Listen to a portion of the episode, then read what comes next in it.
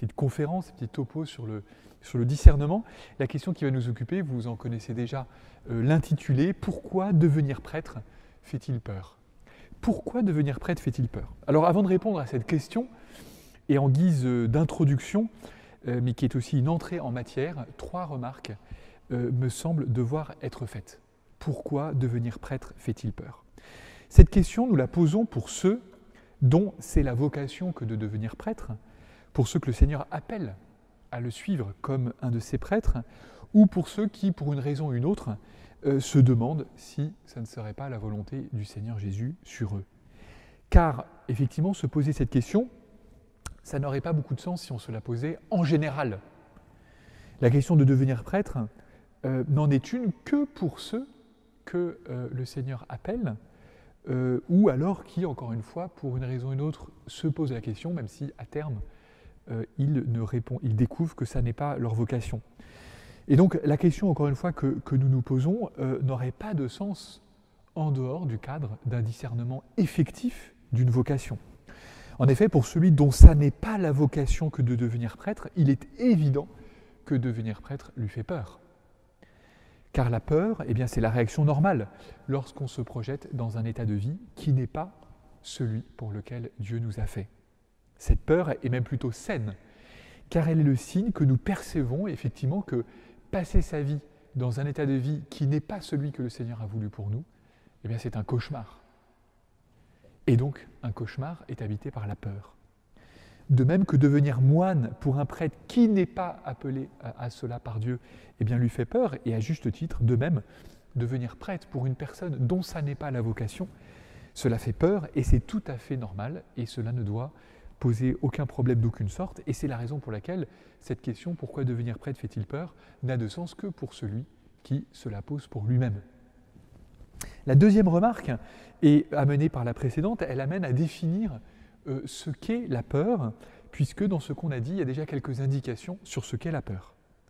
Tout homme, tout homme, tout être humain est doué d'une sensibilité ou d'une capacité émotionnelle et cette sensibilité a des réactions qui lui sont propres.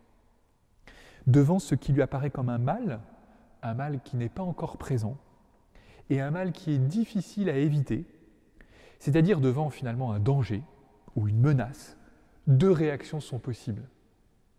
Soit l'homme est motivé à affronter ce mal pour ne pas y être soumis, et alors c'est un mouvement d'audace, un mouvement de combativité, un élan de combativité soit l'homme ressent simplement en lui le fait que ce mal est un mal auquel il lui sera difficile d'échapper, et alors c'est précisément la peur qui naît en lui.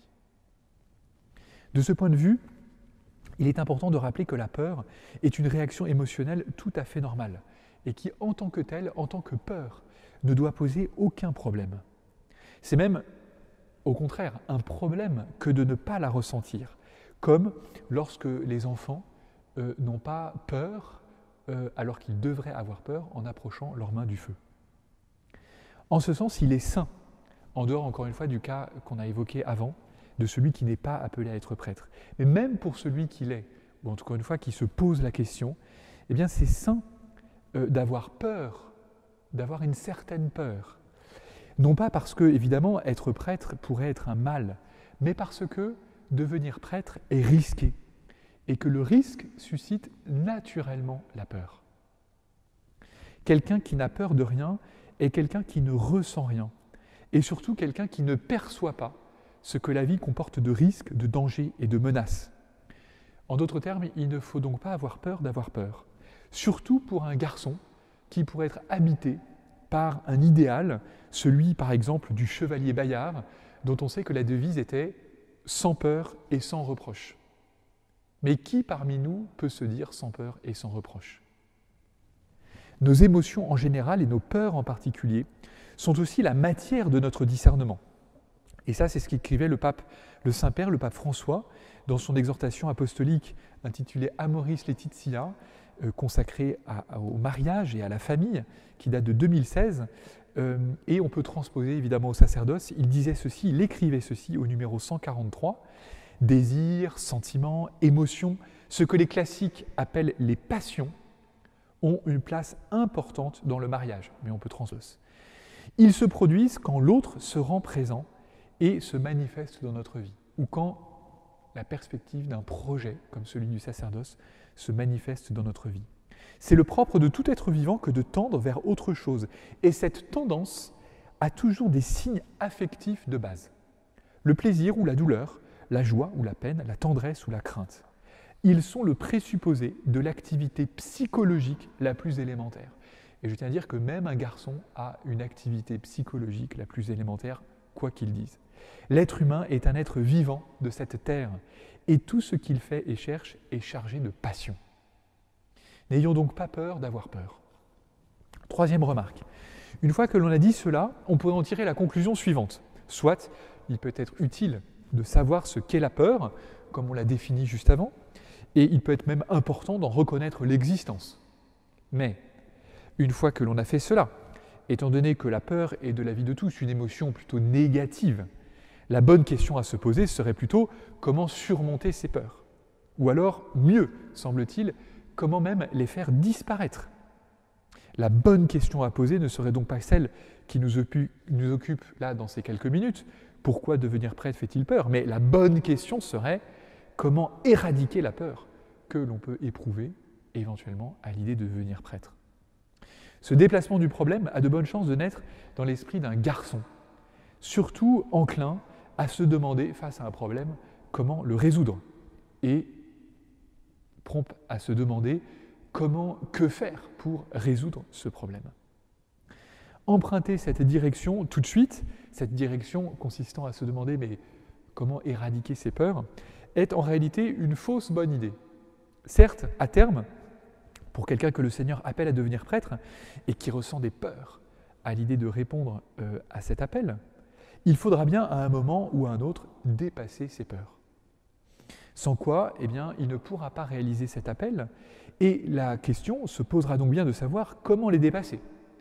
Mais ce qui est sûr est qu'il lui sera impossible de les dépasser sans en comprendre l'origine, la cause, exactement comme il est impossible de guérir d'un mal dont on ne saurait pas quelle serait la racine.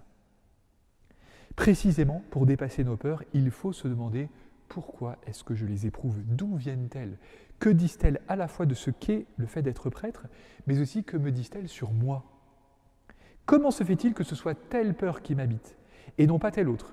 Et la cause de cette peur est-elle réelle ou supposée? Procéder à cela, c'est ce qu'on appelle souvent nommer ses peurs. Nommer ses peurs, c'est comme on dit souvent aussi, mettre des mots dessus. Ou pour reprendre une expression euh, qui est commune aux psychologues et qui utilise ce jeu de mots, mais qui, permet au moins de retenir les choses, les psychologues disent qu'il faut mettre des mots, M-O-T-S, sur les mots M-A-U-X. Parce que, effectivement, euh, mettre des mots sur les mots M-A-U-X, eh bien, c'est soumettre ces mots. C'est-à-dire les soumettre, c'est-à-dire les remettre à leur place, les dominer et donc à terme les dépasser. Et c'est ce que nous cherchons précisément à faire. C'est exactement comme dans le texte de la Genèse, lorsque le Seigneur confie à Adam la mission de donner un nom aux animaux. Je vous lis ce court passage du chapitre 2 de la Genèse. Avec de la terre, le Seigneur Dieu modela toutes les bêtes des champs et tous les oiseaux du ciel, et il les amena vers l'homme pour voir quel nom il leur donnerait. C'étaient des êtres vivants, et l'homme donna un nom à chacun. L'homme donna donc leur nom à tous les animaux, aux oiseaux du ciel et à toutes les bêtes des champs. Et eh bien vous voyez, nos peurs sont comme des bêtes. Ce sont comme des animaux en nous, et nous avons alors donné un nom. Et de même que cette mission de donner un nom est l'expression du fait que le Seigneur demande à l'homme de dominer les animaux, de participer à, sa mission, à sa fonction, à son être même de Seigneur, parce que l'homme a une seigneurie comme ça sur la création, à l'image de, celui, euh, à l'image du Seigneur lui-même, puisqu'il est créé à, cette image même. Eh bien, donner un nom, c'est exprimer comme ça cette, cette seigneurie. Et eh bien de même, nommer nos peurs euh, et nommer la cause de celles-ci, c'est une manière de les dominer et donc de les surpasser, et cela afin de dégager la voie pour répondre à l'appel du Seigneur sur nous. Alors durant les quelques minutes que nous avons devant nous, je voudrais procéder en deux temps. D'abord, faire une liste de ces peurs et euh, des peurs les plus courantes et de voir quelles seraient leurs causes et cela de manière non exhaustive, parce que c'est difficile de, de, se mettre dans l'esprit de tous ceux qui se posent la question d'être prêtre. Et, il y a peut-être une liste infinie de peurs, mais c'est possible quand même de repérer les principales. Et puis dans un deuxième temps, je voudrais m'attarder sur un, court passage de l'Évangile. On pourra se mettre à l'écoute de ce passage de l'Évangile euh, qui est à même d'éclairer notre question. Donc d'abord, premier moment, quelle peur et pourquoi? Alors là, je n'ai pas procédé par ordre d'importance, parce que chacun peut-être a un ordre euh, à lui, sa hiérarchie à lui. Mais euh, il peut être intéressant que chacun, en écoutant cette liste, encore une fois non exhaustive, se demande cette peur-là est-elle présente en moi? Si oui, pourquoi? Si elle n'est pas présente, pourquoi aussi? Euh, Qu'est-ce que mes peurs du sacerdoce révèlent de ma vision du sacerdoce, mais aussi de ma personnalité? Parce qu'encore une fois, euh, on a les peurs qui correspondent à notre personnalité. Dis-moi quelles sont tes peurs, ben, je te dirai aussi qui tu es. Une première peur qu'on peut nommer, c'est la peur qui est liée à l'équation de l'engagement et de la fidélité. Serai-je fidèle toute ma vie? Cette peur, c'est la peur devant le définitif. Le pape François s'exprime ainsi à ce sujet dans une autre exhortation euh, intitulée Christus Vivit, qui date de mars 2009 et qui portait sur les jeunes et leur discernement vocationnel. Il disait ceci au numéro 140. Certains jeunes rejettent parfois cette étape de la vie qu'est la jeunesse parce qu'ils veulent rester enfants, ou bien désirent un prolongement indéfini de l'adolescence et le renvoi des décisions. La peur du définitif engendre ainsi une sorte de paralysie décisionnelle. La peur du définitif engendre une paralysie décisionnelle. Ma faculté de décider est paralysée. La jeunesse ne peut toutefois pas rester un temps suspendu. C'est l'âge des choix, et c'est précisément en cela que réside sa fascination et sa tâche la plus grande. Les jeunes prennent des décisions dans le domaine professionnel, social, politique et d'autres, plus radicales, qui donneront à leur existence une orientation déterminante. Et devant le vertige euh, que, suscite en nous euh, la, portée de nos décisions, surtout quand elles concernent des engagements définitifs, eh naît la peur. La cause de cette peur, donc, c'est l'attachement à la liberté, entendu comme absence de lien. Notez d'ailleurs que cette peur n'est pas du tout propre au sacerdoce, parce qu'il n'y a pas que le sacerdoce qui, qui se réalise par un engagement définitif. C'est une peur devant tout engagement définitif, quel qu'il soit. Et donc aussi devant le sacerdoce comme impliquant un engagement définitif. Il y a aussi une peur qui est liée bien sûr à la question du célibat. Être prêtre, c'est embrasser un état de vie impliquant le célibat et l'abstinence, c'est vivre par conséquent une forme de solitude affective et sexuelle. D'où la peur qui lui est associée. Est-ce possible cela dans le monde actuel? La cause de la peur ici, c'est une soif de bonheur qui pour un homme, et cela en vertu même de sa création, et il n'y a pas du tout de honte à ressentir cette peur, parce qu'encore une fois, elle est naturelle, elle est liée à, l'ordre de la création, eh pour un homme, le bonheur passe par l'amour d'une femme et la fondation d'une famille. C'est la peur donc de tout ce qu'implique ce renoncement, ne pas être époux, ne pas être père, et la peur aussi de ne pas être fidèle à ce choix définitif. Une troisième peur, ça pourrait être la peur de l'échec en général, très forte chez les hommes. Parce que pour un homme, souvent le malheur prend la forme de l'échec. C'est la peur de l'échec en général, la peur de faillir, la peur de défaillir, la peur de ne pas être à la hauteur, la peur de mal faire, ou la peur aussi, dans le contexte actuel, d'être cause de scandale. La crise des abus, comme on l'appelle dans l'Église, fait euh, euh, régner un peu une ambiance anxiogène. Et si cela m'arrivait à moi aussi? Et si en devenant prêtre, je ne devenais pas forcément un abuseur potentiel? Et si je dérapais? La cause de cette peur, c'est le désir d'une vie belle et réussie. Et en ce sens-là, c'est une belle peur, hein, une bonne peur, que, euh, évidemment, de tomber euh, dans cette forme d'échec et aussi de, de, dommage pour les autres. Une quatrième peur, c'est la peur liée au renoncement à une vie professionnelle. Si je deviens prêtre, je n'aurai pas de métier. Je ne pourrai pas jouer ma partie dans le monde. Je ne pourrai pas déployer mes talents dans des activités demandant des compétences particulières. Pourquoi avoir fait des études? Peur, euh, cette peur donc de, renoncer à une vie professionnelle peut être évidemment très forte, à, toutes les chances d'être très forte chez un homme, étant donné euh, la place que joue pour un homme euh, la vie professionnelle, dans l'image qu'il se fait de son propre épanouissement.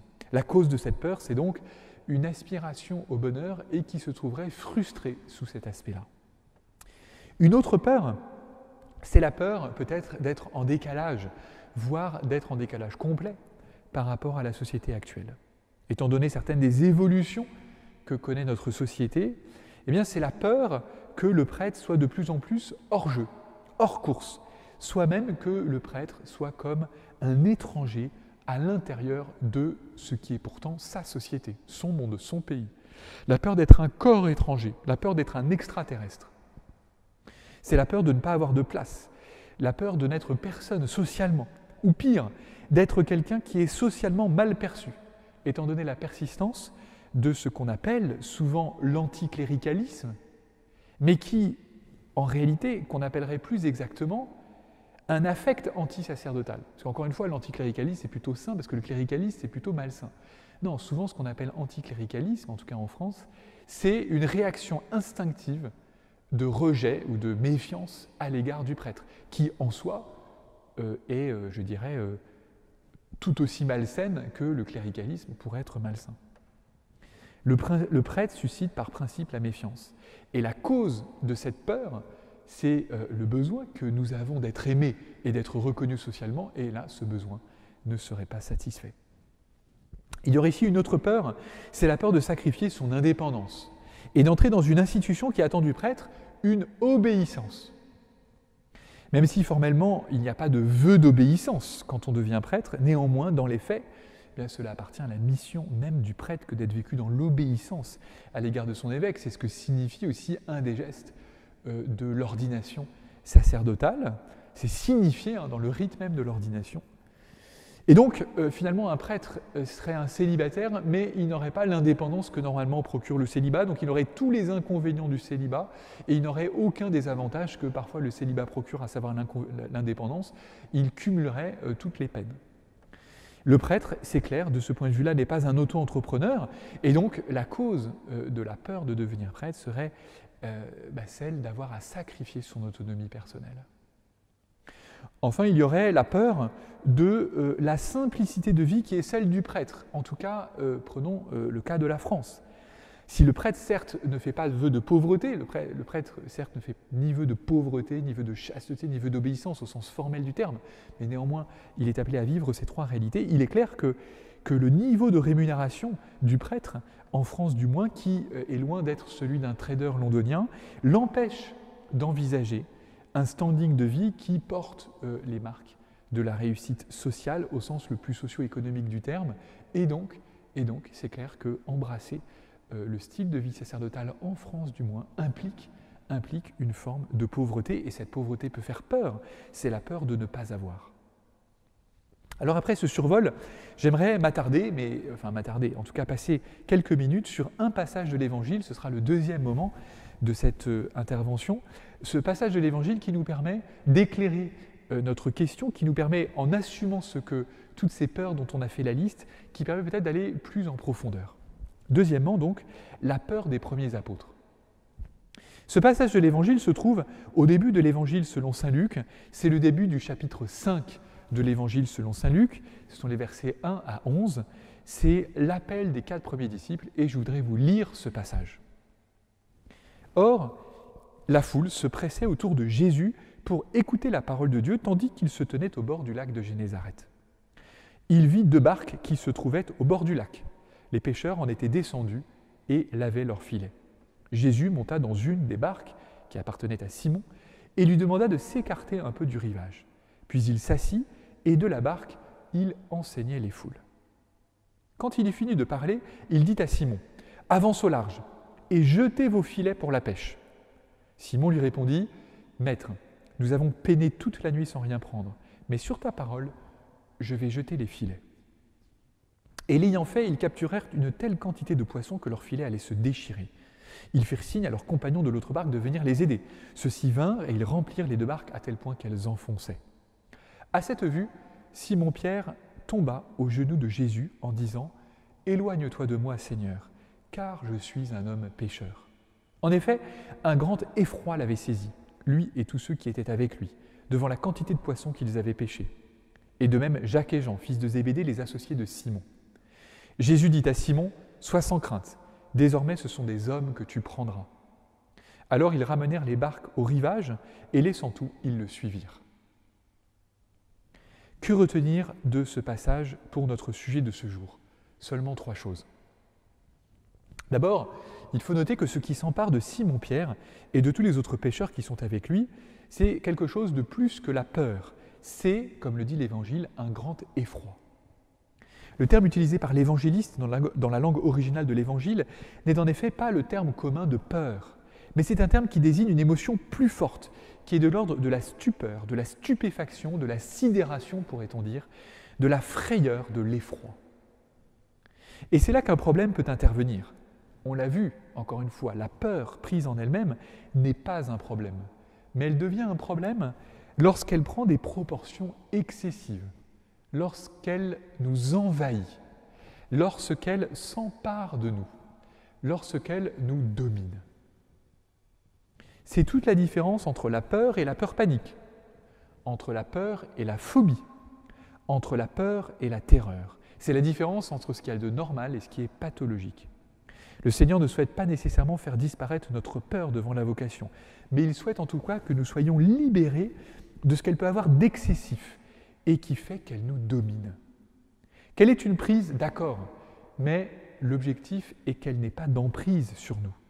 Le Seigneur souhaite que nous la dominions et non qu'elle nous domine. Mais le fait que dans notre passage de l'Évangile, ce soit précisément plus que la peur qui s'empare de Saint Pierre, a un sens. Alors que Saint Pierre est quelqu'un qui vit dans la maîtrise, puisque c'est quelqu'un, encore une fois, qui est pêcheur, c'est quelqu'un qui prend des poissons. Et eh bien là, il fait l'expérience à l'inverse de quelque chose qui le maîtrise, où il est obligé d'entrer dans une démaîtrise alors que c'est lui qui tient des poissons dans ses filets. Ici, c'est la peur qui le tient dans son filet. Et ça, c'est important pour le chemin qu'il a à faire comme apôtre, pour le fait qu'il ait à laisser le Christ agir dans sa vie. Il fallait qu'il fasse, qu'il fît l'expérience d'une peur qui le dépasse. Deuxième remarque. Quelles sont les causes de cette peur? Elles sont au moins trois et se conjuguent.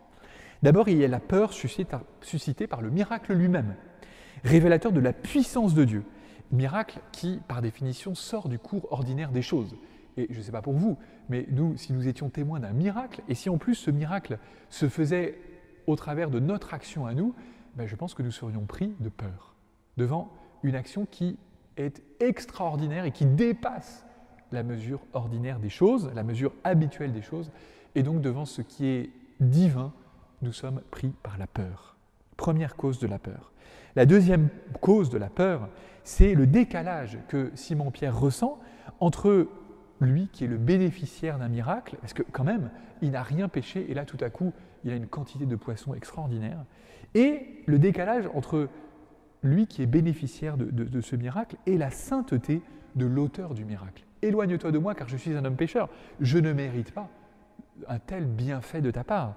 N'en fais pas tant pour moi, je ne le mérite pas, je ne suis qu'un pauvre pécheur pourquoi me faire un, cadeau si grand que celle de cette pêche miraculeuse? Et puis, troisième raison, c'est la peur devant le décalage entre la dignité de la mission et de sa grandeur et l'indignité de celui qui la reçoit. Tu veux faire de moi un, pêcheur d'hommes? Mais, mais regarde, je ne suis qu'un pêcheur, je ne suis qu'un homme pêcheur. Pourquoi veux-tu me confier une mission si grande? Et cette peur est bonne et belle. C'est la peur, la belle peur qu'il y a à devenir prêtre, parce que être, devenir prêtre, c'est toujours, un, toujours à un pécheur que cela s'adresse, qui est appelé à une mission qui implique d'être le représentant de celui qui pourtant est l'innocent, qui est sans péché. Et voilà une peur qui peut naître en nous et qui doit naître en nous, en tous ceux qui sont appelés à être prêtres. Comment se fait-il que le Seigneur appelle à être prêtre des pécheurs? Et puis, troisième remarque, quelle est la réponse de Jésus à cette frayeur? C'est le fameux ne crains pas, n'aie pas peur qui retentit tant de fois dans toute la Bible et dans l'Évangile en particulier. Ce n'est pas peur, ce ne craint pas, qui n'est pas simplement un impératif, un commandement, mais qui est aussi un exorcisme. C'est une parole qui réalise ce qu'elle dit. Jésus ne se contente pas de dire à Saint Pierre, je te demande de ne pas avoir peur, ou même je te commande, je te donne un impératif. Non, n'aie pas peur. C'est pas simplement ça. C'est qu'en disant cela, cela chasse la peur de Pierre. Le paradoxe de la phrase de Jésus, c'est qu'il lui dit Sois sans crainte, désormais ce sont des hommes que tu prendras. Alors même qu'il y aurait encore plus de raisons d'avoir peur si nous sommes appelés non pas à prendre des poissons, mais des hommes. C'est encore plus euh, difficile. Mais, mais c'est la raison que donne Jésus pour rassurer Pierre. En conclusion de, toutes cette petite intervention sur la question de savoir pourquoi devenir prêtre fait-il peur, je voudrais tirer ma conclusion de, cet épisode évangélique, nous savons que, nos peurs viennent souvent d'un manque de confiance en Dieu, d'un manque de foi. Or, le passage de l'évangile que nous venons de lire et d'analyser ensemble nous montre l'antidote. L'antidote à la peur. Et cet antidote à la peur, c'est la confiance. C'est la confiance de Saint Pierre, sur ta parole je vais jeter les filets, à laquelle répond la confiance de Jésus, sois sans crainte. Désormais ce sont des hommes que tu prendras. C'est la confiance que Jésus-Christ fait à l'homme en l'appelant à le suivre comme prêtre qui doit aider celui qui est appelé à dépasser ses peurs, qui sont souvent, souvent, reconnaissons-le, des manques de confiance. Eh bien, bonne suite d'après-midi et bonne récollection de discernement.